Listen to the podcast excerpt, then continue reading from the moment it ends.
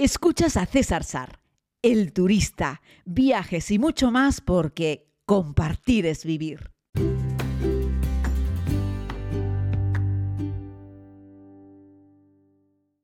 Saludos a todos y a todas, queridas amigos y amigas.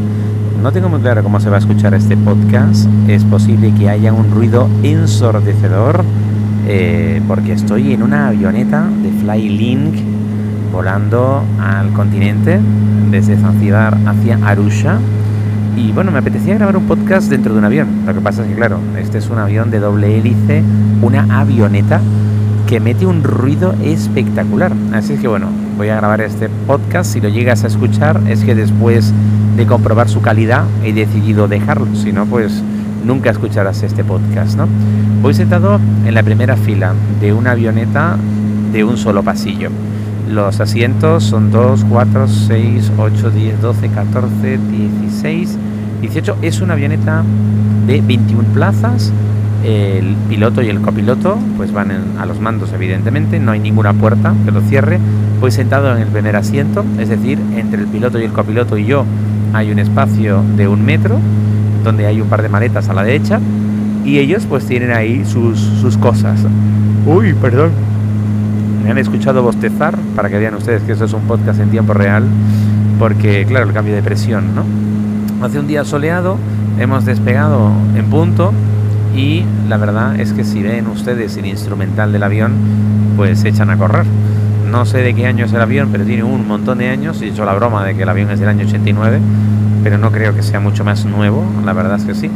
Y es un tubo con dos motores a los lados y dos pilotos ya les digo, el instrumental está pues lleno de polvo, viejo.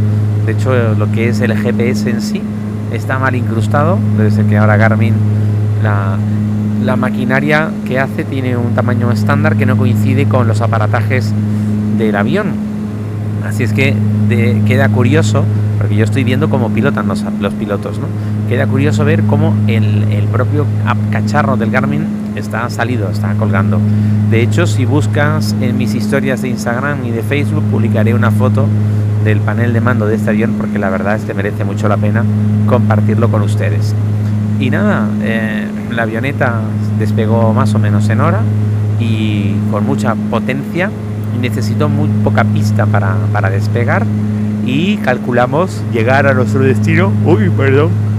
Madre mía, ¿cómo se puede hacer un podcast bostezando, César? Pero bueno, somos una familia, numerosa, pero familia al fin y al cabo. Les digo que el vuelo durará aproximadamente una hora. Como les he contado en otros podcasts, va a depender del viento y va a depender también de las turbulencias de las bolsas de aire caliente que vayan subiendo a medida que va dando más el sol y puede que nos movamos un poco. Por el momento el avión no se ha movido nada. Vamos a ver si cuando lleguemos a Zanzíbar las cosas, las cosas cambian. Pero nada, este es un podcast breve, muy pequeño, para contarles la experiencia. Decir que bueno que no hay asiento asignado en el avión, que cada uno se sienta donde quiera, que las escalerillas es la propia puerta del avión, es la escalerilla, como les conté en, nuestro, en otro podcast, en el que hablamos un poquitito sobre, sobre esto y que en ocasiones he esperado hasta cuatro horas para subirme en un avión. En esta ocasión el avión ha salido solo, uy, perdón, ocho o nueve minutos, ocho o nueve minutos de retraso, con lo cual se puede decir que para ser Tanzania hemos salido en hora, ¿no? Y bueno, estoy muy contento porque luce el sol. Eh, ha llovido hace un par de días, llovió en el Fan Blue Beach Hotel, sí, allí también llueve, sobre todo porque estamos en temporada de invierno aunque temporada de invierno seca, pero en Zanzíbar el clima es tropical y cambia por completo. Aquí en el continente ya les digo yo que no va a llover, porque es temporada fría pero seca y espero que veamos un montón de un montón de animales. Vamos a movernos por los mismos sitios, pero vamos a dormir en lugares diferentes. Y bueno, eso para mí siempre es un aliciente porque me permite conocer sitios nuevos. Ojo, sitios nuevos con respecto a otros grupos. Que bueno, yo me dirijo, me dirijo al continente precisamente para comenzar esta actividad con un grupo nuevo. Eh, vamos a dormir en alojamientos distintos. El del Serengeti es el Mañara Camp, eh, eh, que yo ya lo conozco, que lo filmé para la segunda temporada de la serie, que me parece magnífico. Como también es magnífico el Bush Camp, donde me he quedado en los últimos viajes. ¿no? De todos los sitios solamente hubo uno que no me gustó, lo descarté y ya no volvimos, pero de resto hemos dormido siempre en sitios, la verdad es que realmente magníficos y el nivel de satisfacción de la comunidad es muy alto, ¿no? Y lo, y lo disfrutan mucho. Y yo con ellos, evidentemente, porque si no, no haría estos viajes. Si yo no los disfrutara, si yo no los disfruto, no los haría.